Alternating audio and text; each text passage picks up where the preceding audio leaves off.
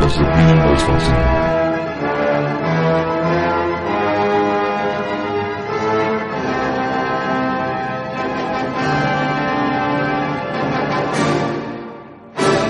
Bleeding Noise Podcast.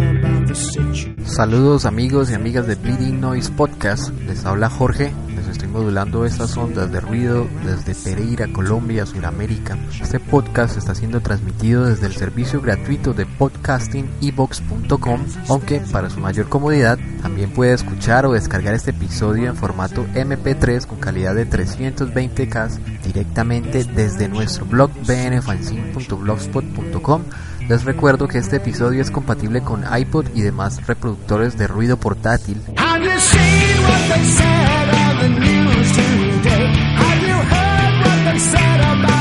Que mis estimados audioescuchas, hoy vamos a tener un especial sobre el fin del mundo, así como lo están escuchando. Un tema que está dando bastante de qué hablar por estos días, ya que nos estamos acercando cada vez más al 21 de diciembre, día en que según las interpretaciones por parte de, entre comillas, expertos en los calendarios o códices mayas, el mundo llegará a su fin.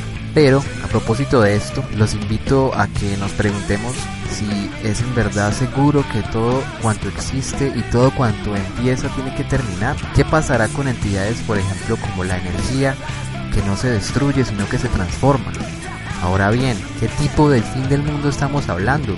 ¿Se acabará por tanto el universo tal y como lo hemos conocido? ¿El fin será progresivo y gradual o será un producto de un cataclismo brusco y violento? Responder a estos interrogantes es prácticamente imposible, pero aún así, desde tiempos inmemorables la religión y posteriormente la ciencia se han lanzado de bruces contra esta semejante empresa. Y la verdad, esto solo lo sabremos cuando llegue ese día, sea o no el próximo 21 de diciembre. Sin embargo, personalmente yo creo que el 21 será un día como cualquier otro que ya hayamos tenido acá en el planeta Tierra. Así que durante el transcurso de este episodio abordaremos de manera muy elemental, claro está, el tema del fin del mundo. Y para hablarles de este tema hemos seleccionado una serie de conceptos que van desde el apocalipsis profetizado por las distintas religiones del mundo, entre ellas el judaísmo y el cristianismo, pasando por un recuento de finales del mundo profetizados y que nunca se cumplieron, así como también una interesante lista de posibles fines del mundo listados por el portal ABC en español, un documento bastante interesante que contó con el aporte o la participación de científicos de la NASA, de la Y de diversas ramas. Y para cerrar con broche de oro, en caso de que efectivamente el mundo termine, les recomendaremos un top 5 de películas apocalípticas que tendrán que verse antes de que todo acabe.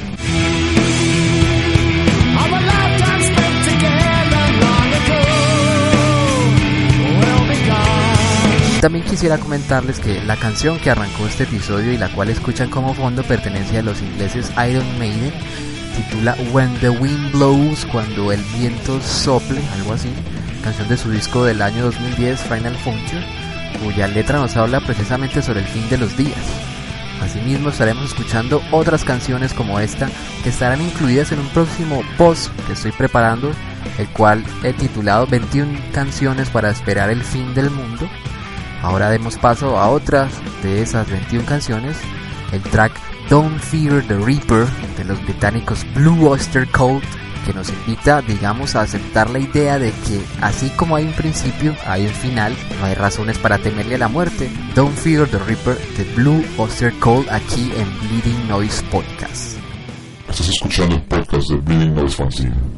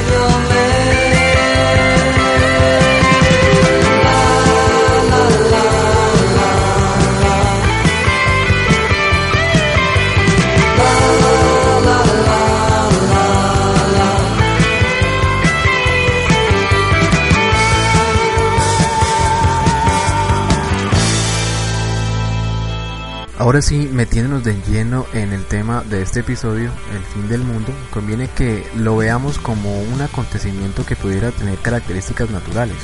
Es decir, así como hay un principio para todo, necesariamente tiene que haber un final, un alfa y un omega, un telos, un fin último de la existencia. No obstante, no todos los pueblos y culturas consideraban que la existencia necesariamente tuviera que tener un final. Y a propósito de esta idea, el autor español Guillermo Fataz describe en su libro El fin del mundo, Apocalipsis y Milenio que hay creencias religiosas que no comparten la idea de un fin del mundo, como lo son por ejemplo el budismo o el hinduismo, ambos provenientes de la India, pero no son las únicas, existen muchos más otros pueblos y culturas, señala el autor. Por su parte, el budismo, fundado en India entre los años 500 y 350 a.C., periodo en el que vivió un joven de una casta guerrera perteneciente a la familia Gautama, llamado primero el Buda o el iluminado y luego Siddhartha o el que alcanza la meta. Dentro de las diferentes ramificaciones del budismo, generalmente existe un consenso en cuanto al reconocimiento de las cuatro verdades. La primera dictamina que la vida proporciona generalmente engaño y sufrimiento. La segunda dice que el sufrimiento nace a partir de la idea del deseo. La tercera es un corolario de las dos primeras, nos indica que para erradicar el sufrimiento hay que erradicar así el deseo. Finalmente, la cuarta verdad se refiere al modo de conseguirlo. Para anular el deseo y por ende el sufrimiento hay que practicar la rectitud de la mirada, la intención, el habla, el esfuerzo, la conciencia y la concentración. En el logro de esta anulación del deseo y del sufrimiento, centra el budismo sus creencias sobre el más allá de cada individuo.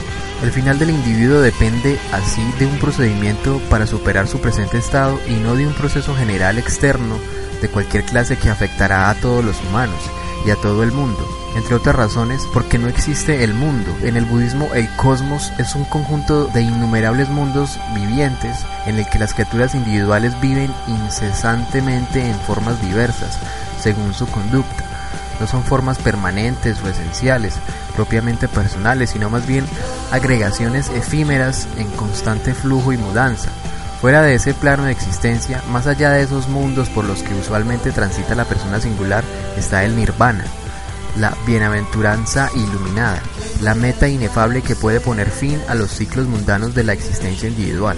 Por tanto, el alma no migra propiamente, sino que muda según la calidad de obras que haya llevado a cabo, es decir, si eran buenas o malas, y solo reposará si actúa de forma que pueda evadir esos ciclos de existencia y alcanzar su nirvana, un estado permanente de paz ajeno ya a la mudanza personal.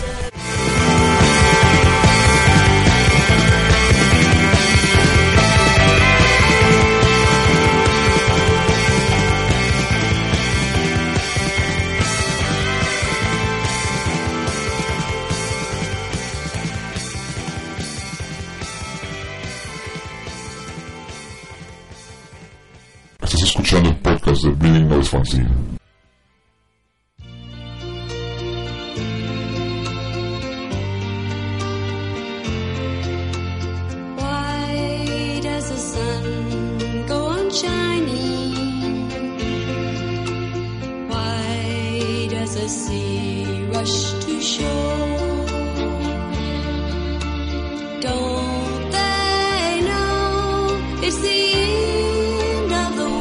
Contrario a estas historias sin final, están por supuesto las historias con final, que generalmente tienden a tener la creencia en que el fin del mundo será general y sucederá en un momento concreto.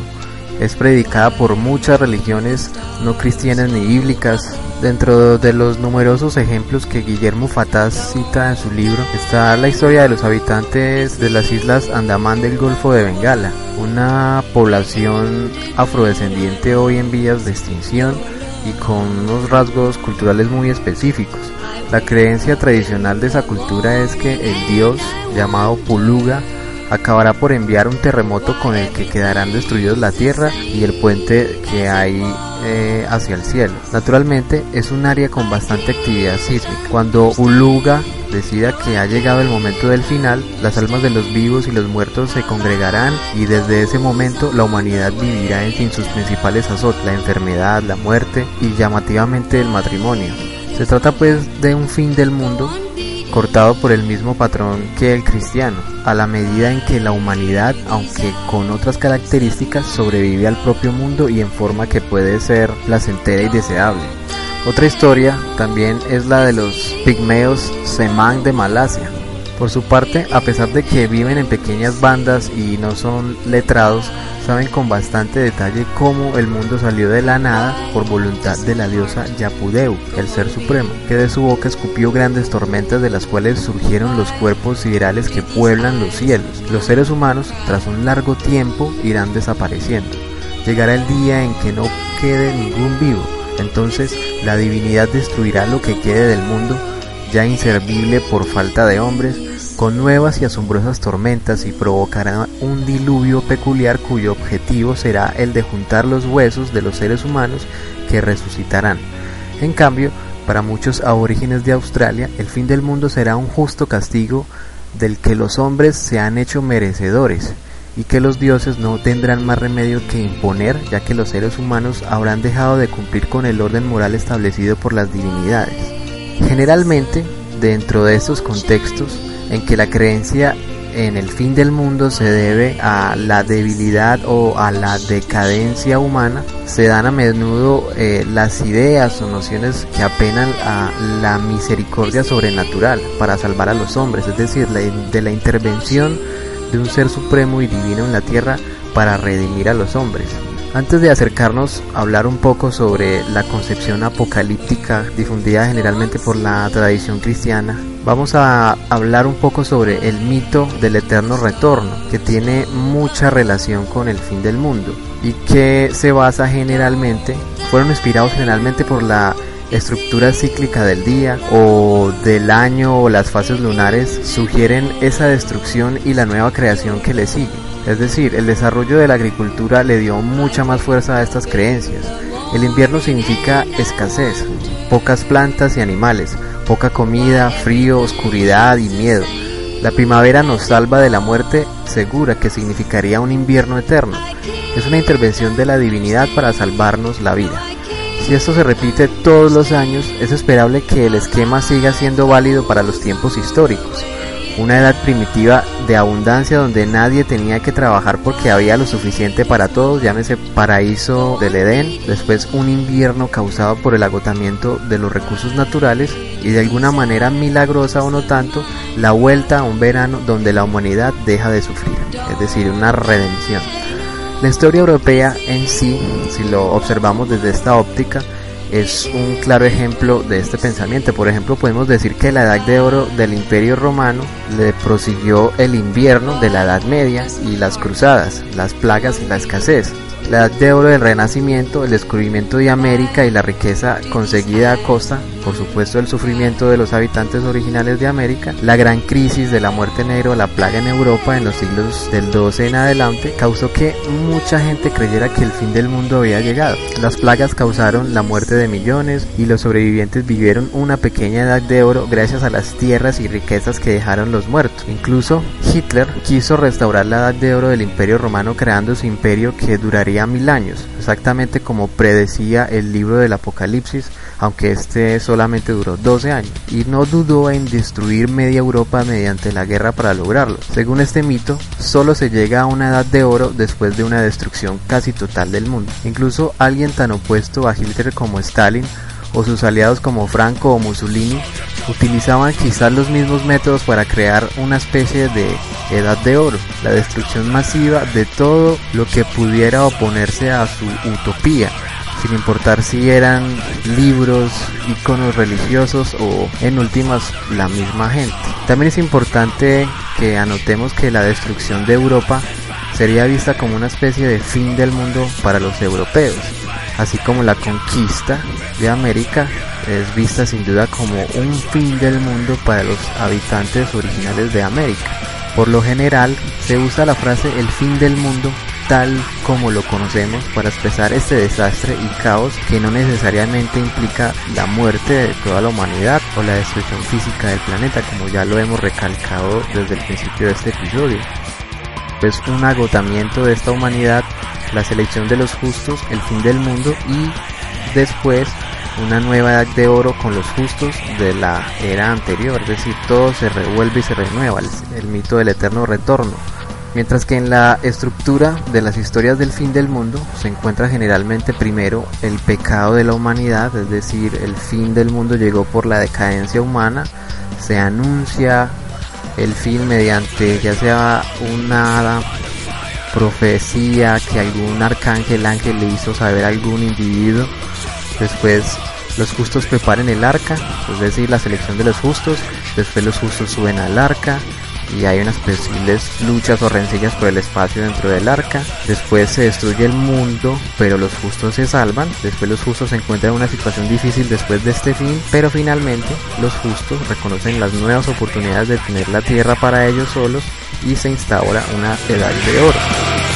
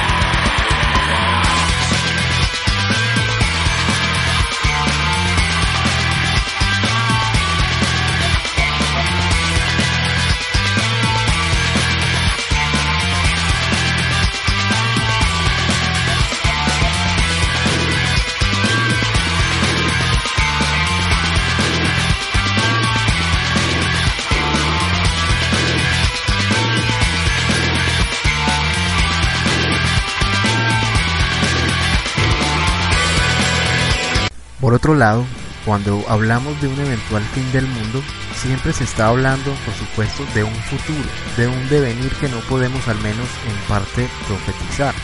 Las culturas antiguas lo han entendido y por eso han existido cualquier cantidad de personajes, brujos, adivinos, o bien sea religiones o cultos que aseguran saber cómo y cuándo llegará el fin de los tiempos, pero que además tienen dentro de sus religiones lo que llamamos textos sacros o sagrados, algún escrito en el que se profetiza cómo y cuándo va a ser este fin de los días.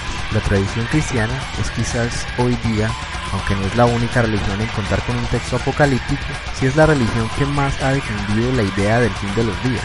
Su tesis general está ampliamente difundida y reza que el mundo fue creado en su totalidad por un Dios y su final acaecerá tras un periodo final de mil años. Tal periodo se iniciará con una segunda venida del Mesías, Concluido ese milenio y en medio de una serie de calamidades y cataclismos, los seres humanos vivos o muertos serán juzgados, sentenciados y como derivado de esto serán o condenados o salvados por toda la eternidad. Este suceso implicará el final de la historia y dará paso a la aparición definitiva de Dios, en cuya presencia en la Nueva Jerusalén, y aquí claramente la idea de la época dorada que ya tratamos ahorita en el mito del eterno retorno, y vivirán sin fin y de forma gloriosa todos los justos, mientras que los injustos sufrirán eternamente. Tal es la creencia que merece propiamente el nombre de apocalíptica en el cristianismo, pues es la que expone el libro del Apocalipsis o de la revelación escrito por Juan, dictado por un arcángel o una visión que él tiene en la isla de Patmos, en Grecia. Sin embargo, el Apocalipsis cristiano no fue el primero, pues antes de este está el judío y todavía mucho antes al judío se encuentran textos apocalípticos persas. Es importante además que entendamos que los distintos apocalipsis representan ante todo un tipo de género literario de la época. Se escriben en tiempos de caos y tribulación y nunca en tiempos de bienaventuranza. Anuncian un fin del mundo puntual y directo decretado por un Dios. Esta revelación ha sido comunicado a su autor, es decir, a la persona que escribe este texto apocalíptico, por parte de algún ser sobrenatural, como en el caso de Juan por un arcángel o por medio de alguna visión o sueño. A menudo está escrito en un lenguaje simbólico que requiere de cierta hermenéutica, cierta perspicacia para poder interpretarle, lo que nos lleva a decir que este texto está vedado, es de carácter hermético y no todos pueden acceder a él o interpretarlo. Los textos de esta clase, para generar mayor credibilidad, suelen también señalar que ya se han cumplido otras profecías o predicciones que el vidente ya conocía sobre el final de la época en que se está viviendo. Finalmente, la llegada del Mesías pondrá fin al imperio decadente del mal para poder así instaurar el reino eterno de Dios. Los malos serán condenados, los buenos salvados eternamente para vivir en los cielos o en los infiernos. Dentro de las religiones monoteístas más antiguas que se pueden tener referencia y que además anteceden a los apocalipsis cristiano y judío, está por supuesto el zoroastrismo o el mazdeísmo de los pueblos iraníes. Para estos el fin tenía una fecha específica y estaba acompañado de una serie de eventos inexplicables por la ley natural. Se cree que es allí de donde surgen las primeras raíces de los textos que hoy en día llamamos apocalípticos. Estos textos sacros iraníes ejercieron una fuerte influencia en los judíos principalmente cuando estos estuvieron en Babilonia, entonces bajo el dominio persa, inclusive textos que conforman el Antiguo Testamento tomaron a menudo de forma literal ideas y detalles sobre cómo llegaría el día del juicio final. Situándonos ahora en lo que concierne al judaísmo, el texto apocalíptico de mayor influencia es quizás el libro de Daniel, que representa el arquetipo del judío sabio y fiel a Dios que está dispuesto a todo, incluso a la muerte, antes de incumplir los mandamientos de Yahvé.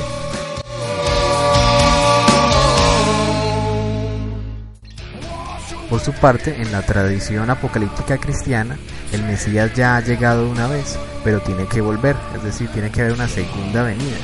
Con su muerte, tras la primera venida, en el caso de Cristo, podría decirse que liberó al género humano de las ataduras del pecado original, según el relato. El mundo se mantendrá provisionalmente como lo conocemos hasta la segunda venida de Cristo, en la que se juzgará a vivos o muertos y se dará fin de la historia. Con relación a esta interpretación han surgido digamos dos ramas diferentes, una mesiánica que como su nombre lo indica dirige su esperanza a la llegada del Mesías y otra milenarista apocalíptica que espera las señales del fin del mundo en forma de cataclismos y desastres naturales. Los milenaristas como su nombre lo indica, aguardan la llegada del año 1000 para el retorno de Cristo, como ya lo predijo un autor que dice llamarse Juan y que escribió el libro del Apocalipsis, como ya le hemos resaltado anteriormente, también conocido libro de la Revelación, que es el vigésimo séptimo y último libro de los que la iglesia admite en el canon o en su lista oficial de textos que conforman el Nuevo Testamento. Para terminar con el tema de los textos apocalípticos, vale recordar que el apocaliptismo cristiano, así como el judío, ha decaído y resurgido en momentos de turbación. generalmente de crisis económica en que factores sociales y religiosos han coincidido por tratarse obviamente de sociedades como las nuestras en donde las creencias cristianas siguen pues muy arraigadas o generalizadas. Por ejemplo, hacia el año 313 cuando se le concedió finalmente la libertad a los cristianos por parte de Constantino el Grande, y mucho más adelante cuando se declaró al cristianismo finalmente como la religión imperial, la idea del apocalipsis eh, perdió cierta vigencia ya que los cristianos no se veían amenazados. Entonces de alguna manera no se veía que terminarían exterminados por los romanos. Entonces esta idea de apocalipsis empezó a desvanecerse ligeramente. Tiempo después en la Edad Media cobró nuevamente vigencia debido pues a las numerosas pestes o plaga bubónica y como se llamó pues gran parte de la población en Europa pues se creía que esos síntomas eran el producto o señal o los indicios de que efectivamente estaba llegando el fin de los tiempos. El milenarismo o el apocaliptismo perduran hoy por hoy gracias a cultos como los adventistas del séptimo día, los testigos de Jehová o la iglesia de los santos de los últimos días, que son mejor conocidos como los mormones, cuya expansión no se detiene. Y ya finalmente antes de pasar a otro tema, demos paso a una canción de los americanos Wasp, que nos sirve bastante para este tema. Se titula Babylon is Burning, Babilonia está ardiendo y está inspirada precisamente en el pasaje del Apocalipsis cristiano escrito por Juan. Así que ya regresamos. Estás escuchando el podcast de Bleeding Noise Fanzine.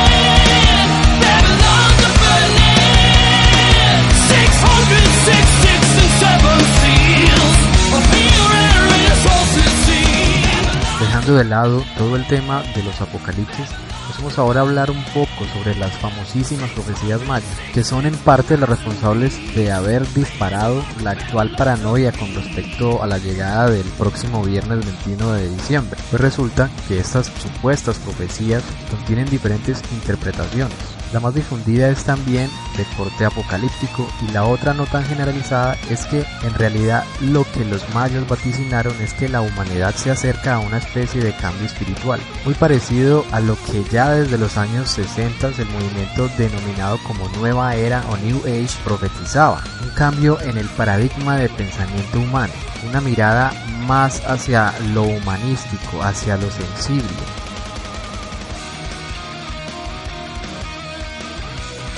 Por otra parte, la tan esperada fecha del 21-12 del 2012, es decir, el 21 de diciembre, fue expuesta por primera vez a mediados de la década del 70 por José Argüelles, de origen norteamericano, poeta y filósofo, aunque se reconoce más especialmente por su trabajo con las profecías mayas. Aunque para entonces nadie sabía de lo que ese sujeto estaba hablando, no fue sino hasta 1987 cuando Argüelles publicó su libro El Factor Maya que sus teorías y la susodicha fecha empezó a cobrar renombre. El propósito central del libro de Argüelles era alertar a la gente de la conclusión del ciclo de la historia en 2012 y el enorme cambio de conciencia augurado para esta fecha. Este libro, junto con la convergencia armónica que realizó en 1987, que fue una actividad que quiso reunir la cantidad de 144.000 humanos para que se reunieran en los lugares sagrados en el mundo entre el agosto 16 y 17 a cierta hora determinada, esta reunión daría un impulso a nuestra civilización para que entrara definitivamente en una era que tendría a la paz como denominador común. Este hecho en realidad marcó la apertura de los 25 años finales del gran ciclo maya de los 13 Báctules. Todo esto puso el 2012 en el mapa, además centró la atención en el mundo hacia lo maya. Argüelles entendió que el cierre del gran ciclo marcaba el punto de entrada del paso de la galaxia entera hacia una etapa inconcebible de sincronización armónica, creando un cambio según él en los patrones que en última instancia afecta la relación con nosotros mismos y con el universo. Argüelles creía que 2013 sería el tiempo de la auténtica magia, un tiempo de integración y estabilización a un nivel superior de conciencia, cuando los seres humanos, según Argüelles, probarían sus poderes recién despertados tras el paso al 2013. Pensaba también que los seres humanos estaban destinados a convertirse en oráculos vivos con la capacidad de la adivinación, que podían conocer todo a través de la mente, para sintonizar y de alguna manera armonizar todos los niveles del ser. Argüelles recorrió el mundo varias veces promoviendo un calendario armónico de 13 lunas de 28 días para ayudar a la gente a romper el hechizo del pensamiento lineal gregoriano y ayudarles a elevar sus mentes al conocimiento galáctico en previsión de un cambio de frecuencia para, para el 21-12 del 2012. Creyó que la humanidad unificada en el conocimiento galáctico era la clave para comprender, transformar y trascender nuestra actual crisis mundial. La visión y la misión de vida de Argüelles puede remontarse a la apertura de la tumba de Pakal Botán, o mejor conocido como el Señor de los Volcanes Pakal. Esta expedición arqueológica o descubrimiento de la tumba se llevó a cabo en la ciudad mexicana de Palenque en 1952. Esta tumba tenía en su interior un arte y un simbolismo que además generó mucho misterio y esta tumba con su arte y simbolismo sin paralelo y el misterio del hombre enterrado allí fueron significantes en definir las causas de la misión de vida de José Argüelles. Por otro lado, el sarcófago en donde yacían los restos del señor Pacal contenía un anagrama dio pie a numerosas interpretaciones. Están los que como Argüelles y demás, digamos, mayólogos, dicen que la imagen representa al señor Pacal viajando en una nave espacial, de ahí que Argüelles argumente que los mayas son en realidad una cultura de seres galácticos. A grandes rasgos, la tesis de Argüelles dice que los cambios planetarios provocarán el retorno de Kukulcán o también conocido como el Quexacot o el Pocal o por qué no de Cristo. Es decir, aquí se denotan nuevamente elementos mitológicos como los del viaje del héroe, que retorna finalmente después de haber conocido muchas cosas a su patria, a su terruño, al lugar de donde lo vio nacer. Argüelles continúa diciendo que si eventualmente ocurriera algún cataclismo, los mayos galácticos estos rescatarían a 144.000 elegidos, cifra que obviamente o sospechosa sospechosamente se parece mucho a lo narrado en el Apocalipsis bíblico o en otros Apocalipsis, dan cifra de 344.000 elegidos. Del mismo modo estos elegidos, o llámese justo, evidencian de una vez más lo que ya hemos recalcado anteriormente, los elementos que toma prestados del mito del eterno retorno. Por otro lado, las teorías mayas de Argüelles no son las únicas. Después de él, se vendrían muchos otros pseudocientíficos o profetas que publicarían sus obras con sus propias interpretaciones o profecías, como es el caso de las profecías mayas de Maurice Cotern y Adrian Gilbert en los años 90. Estos sujetos sin duda iban mucho más allá de Argüelles y le daban a estas profecías mayas una connotación apocalíptica muy parecido a la del milenarismo cristiano. Otra de las profecías mayas más difundidas es la del colombiano Fernando Malcún, quien publicó no una sino siete profecías mayas diferentes, que además supo acompañar con una serie de videos didácticos y de programas en televisión que le hicieron por supuesto pues millonario. Pero cortemos acá el tema de las profecías mayas, ya que todavía nos quedan otros temas por abordar, pero antes de continuar con un breve recuento sobre los finales fallidos del mundo y también los finales más factibles del mundo, vamos a escuchar un poco de New Wave of British Heavy Metal de los ingleses Gaskin y su canción que da título a su álbum de 1981, The End of the World, El fin del mundo, aquí en Bleeding Noise Podcast. Estás escuchando el podcast de Bleeding Noise Fanzine.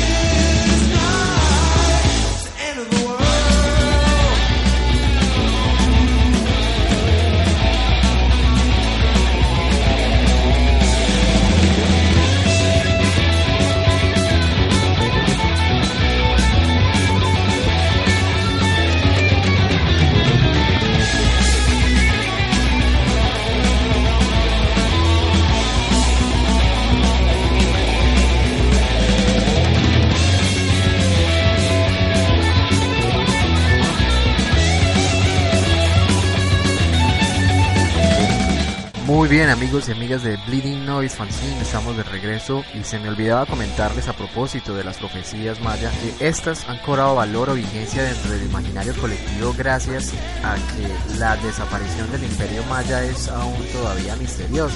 De ahí que se crea que al provenir de otra galaxia, pues simplemente su desaparición casi repentina se debe a que regresaron a su planeta de origen, que algunos insisten que se llama el Maya. Pero sin embargo, otras tesis un poco menos del lado de la ciencia ficción explican que los mayas realmente se diseminaron por todo el continente americano. Otras explicaciones argumentan que se pudieron exterminar por luchas entre clanes o por el fruto de calamidades ambientales que daban como resultado pues fuertes hambrunas, sequías, epidemias y en general también al abandono de centros urbanos debido a las imposibilidades de tipo agrícola, es decir, cuando ya la tierra en la que estaban asentados ya no daba, ya no producía más alimento, entonces por eso también es una causa que puede ser muy probable. No obstante, decir que los mayas se han extinguido es también un error, pues en la actualidad todavía existen reductos de esa etnia indígena en algunas ciudades de México. Recordemos que cuando sale Apocalipto de Mel Gibson, esta película no fue muy bien recibida dentro de estos reductos, como digo, de la cultura maya,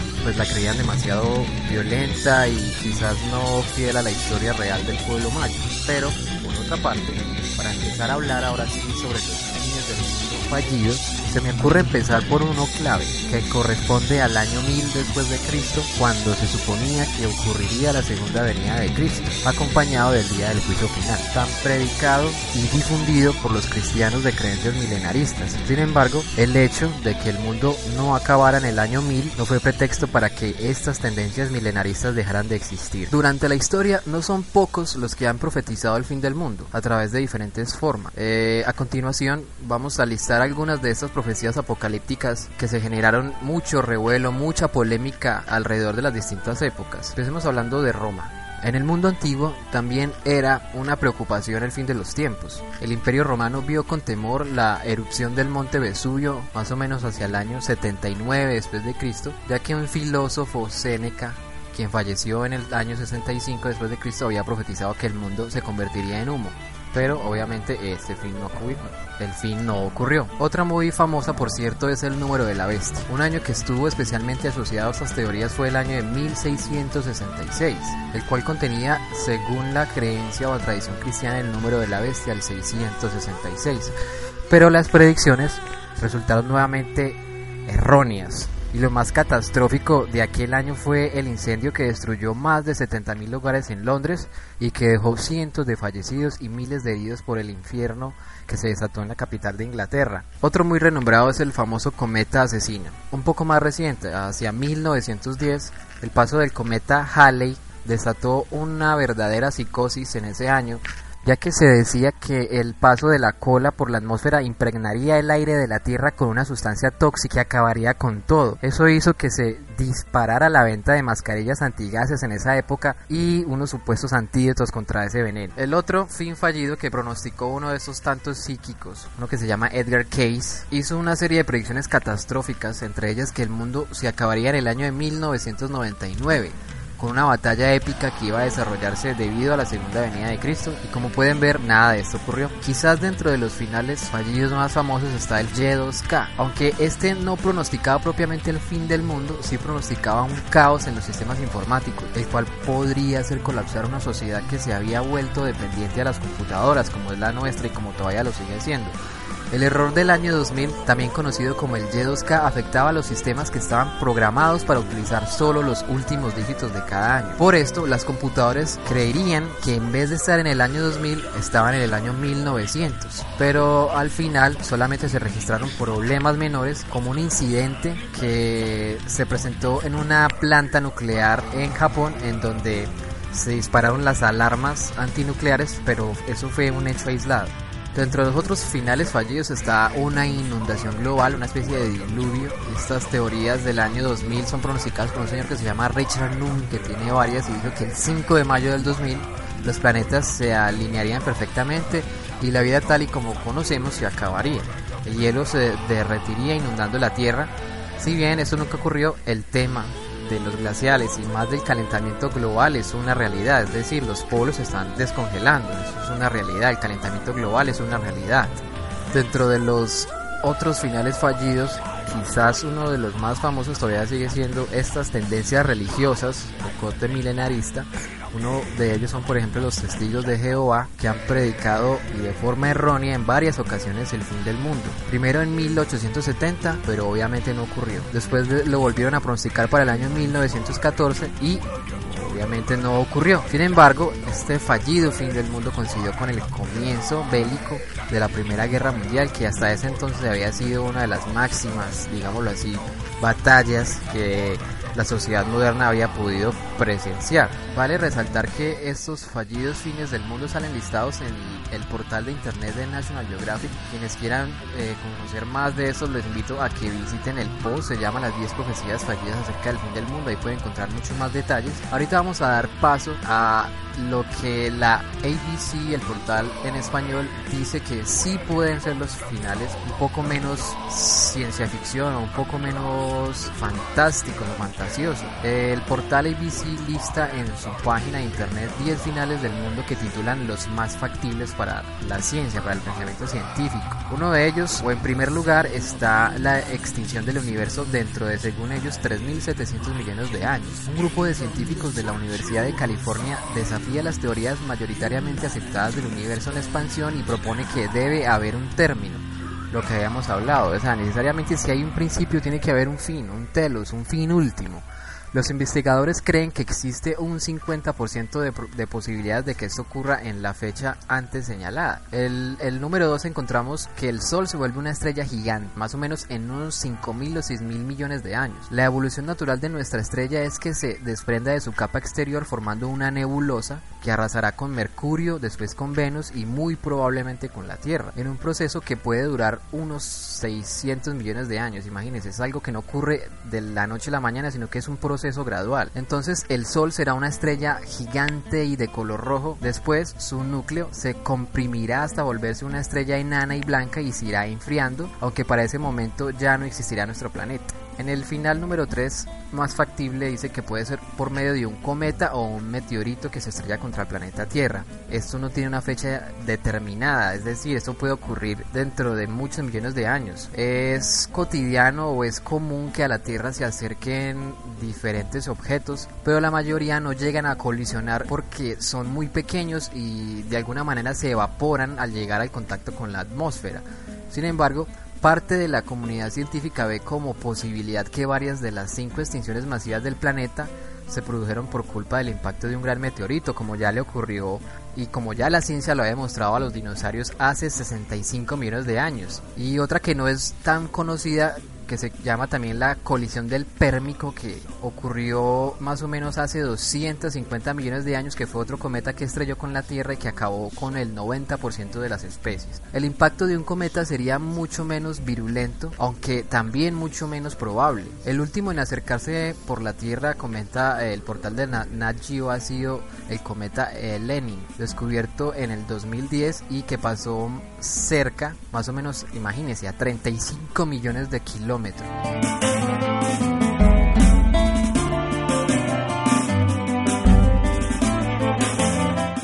Continuando con los otros finales, el portal Nat Geo lista estos como finales con desaparición de la vida en la Tierra y en el punto 4 está algo que es una realidad latente que es el cambio climático. Según la ONU, los glaciares pueden desaparecer hacia el año 2350. Algunos estudios alertan que un cambio climático brusco provocado por el hombre o por la naturaleza puede romper el equilibrio de la Tierra y elevar las concentraciones de gases tóxicos en la atmósfera hasta hacerla irrespirable para el ser humano.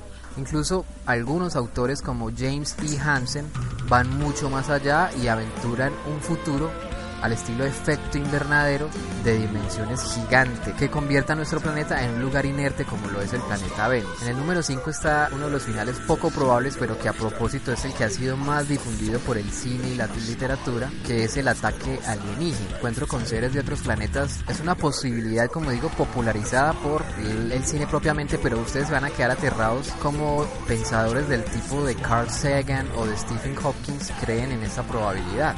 Aunque, aunque más difícil aún es que estos resulten hostiles y que debido a su superioridad tecnológica logren aniquilar la vida en la Tierra. El otro es el supervolcán, uno cada 100.000 años, es decir, cada 100.000 años estalla un supervolcán. Hace 73.000 años, una gigantesca erupción en la isla de Toba en Sumatra creó una descomunal nube de cenizas que provocó deforestaciones a miles de kilómetros de origen y vino acompañada de una edad de hielo instantánea que bloqueó los rayos solares y bajó las temperaturas a una media de 16 grados centígrados en todo el planeta. Aparte del impacto de un meteorito, estas super erupciones son el peor de los riesgos ambientales a los que nuestro planeta podría enfrentarse. Es decir, este es muy factible, pero ya lo hemos señalado y es que cada 100 mil millones de años estallan o hacen erupción estos supervolcanes. Dentro de los otros finales pronosticados por la ciencia ficción está el ataque robótico.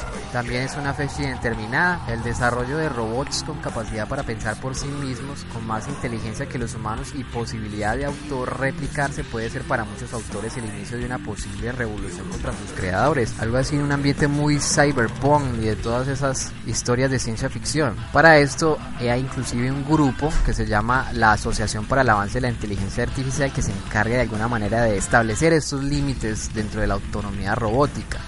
El peligro también puede venir de los robots más pequeños, los usados en la denominada nanotecnología que pueden ser muy beneficiosos pero que descontrolados y con capacidad de mutar en elementos dañinos para la salud pueden causar graves daños.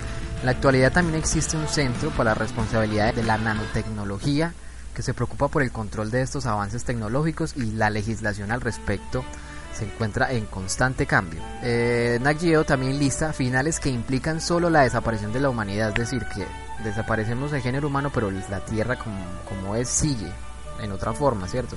Aquí está, por ejemplo, la autodestrucción bélica que se puso tan de moda hacia los años 50 en la denominada Guerra Fría, en la que se daba por hecho un eventual conflicto nuclear entre las naciones que podría acabar con la humanidad.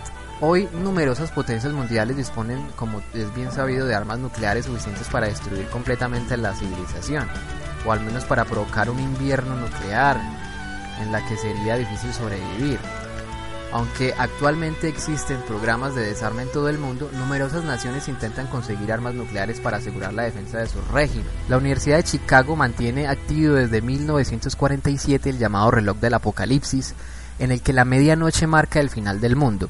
Empezó en las 23:53 bajó hasta las 23.43 en 1991 y actualmente se encuentra parado en las 23.54. Otro que es muy factible es la pandemia mundial, sin fecha conocida, es decir, que se destape un virus del estilo de los virus de Resident Evil o de tantas otras películas sobre plagas, como ya ha ocurrido efectivamente en el medioevo, en otras etapas de la humanidad en que las plagas han diezmado de un modo considerable la población la población humana, como pasó hacia los siglos 6 o hacia el siglo 14. Pero a la actualidad, en el número 10, finalmente está un mega tsunami, también sin fecha conocida. Como es bien sabido, los tsunamis pueden ser causados por el impacto de un bólido espacial o por movimientos tectónicos y crear una ola de miles de metros de altura en todo el mundo como ya sucedió a pequeña escala hace 8000 años cuando el volcán Etna causó un tsunami que se llevó por delante toda la civilización existente en las costas del Mediterráneo, pese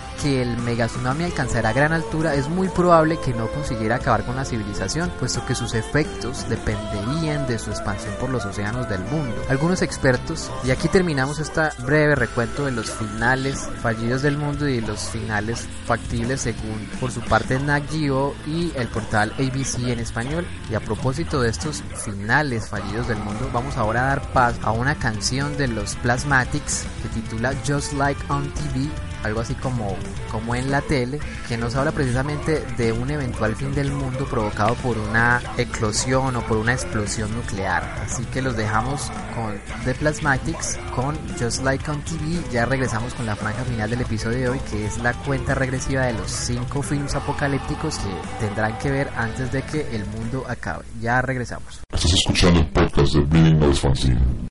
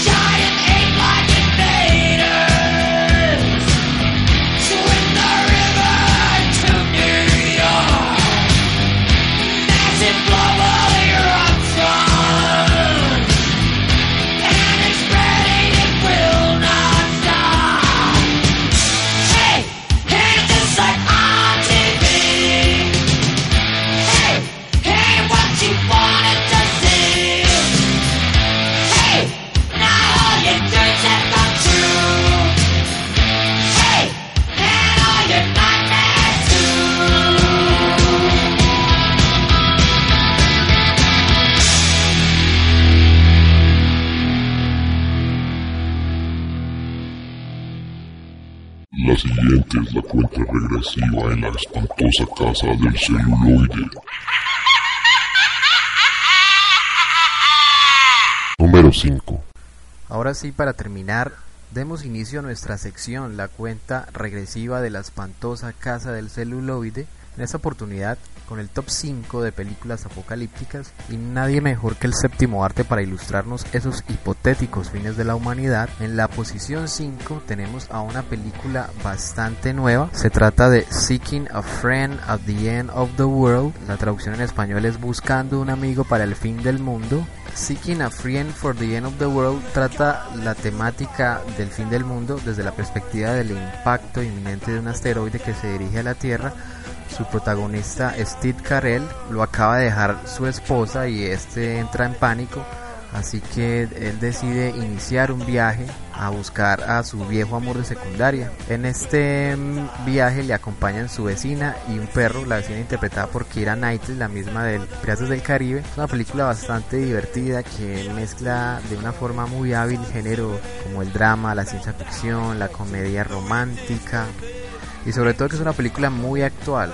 Eh, si se quiere coger un ejemplo de la época actual, ya que pasa en el 2012, sobre cómo sería la paranoia colectiva que se crea a partir de que el mundo se va a acabar, y una serie de temas bastante interesantes, se la recomiendo, buscando un amigo al final del mundo. Número 4. Y en la posición 4 he ubicado un film que es un hito en la televisión inglesa, se trata de la película Threats, en español Amenazas, un TV film de 1984 dirigido por Mick Jackson y escrito por Barry Hines. Mick Jackson hace empleo bastante hábil de la forma del falso documental, el drama, la ciencia ficción y la guerra y nos entrega un estilo de documental que recrea cómo es que sería un holocausto nuclear y se centra especialmente en los trabajadores de una ciudad inglesa que se llama Sheffield.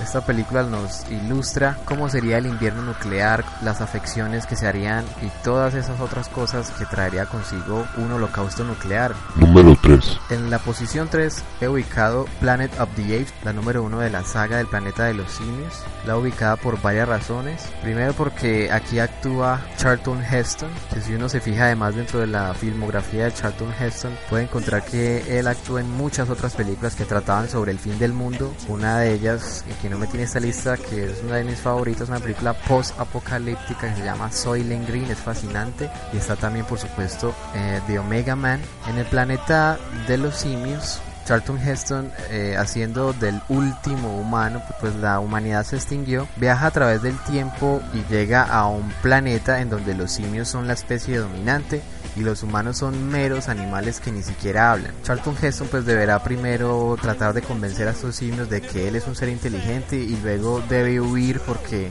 a los humanos en ese planeta no se les ha permitido ser inteligentes. Una historia bastante interesante sobre todo, unos subtextos muy muy interesantes. Es conocido el final de la película a propósito del remake que hizo Tim Burton yo sé que muchos de ustedes lo recordarán pues si no han visto la película original con Charlton Heston y es que cuando Heston se vuela finalmente en esta nave, él llega otra vez supuestamente a la Tierra y ve la Estatua de la Libertad y se da cuenta de que llegó a la Tierra solo que en el futuro. Recomiendo altamente ver la saga completa del planeta de los simios, pues pienso que en las otras entregas desarrollan mucho el tema del eterno retorno. Es una saga bastante recomendable para analizarla desde esa óptica. Número 2. En la posición 2 he decidido ubicar la película que cuyo título en español es 2024 Apocalipsis Nuclear, pero que en inglés se llama A Boy and His Dog, un perro y su chico. Una película también post-apocalíptica, es decir, ya pasó la catástrofe nuclear.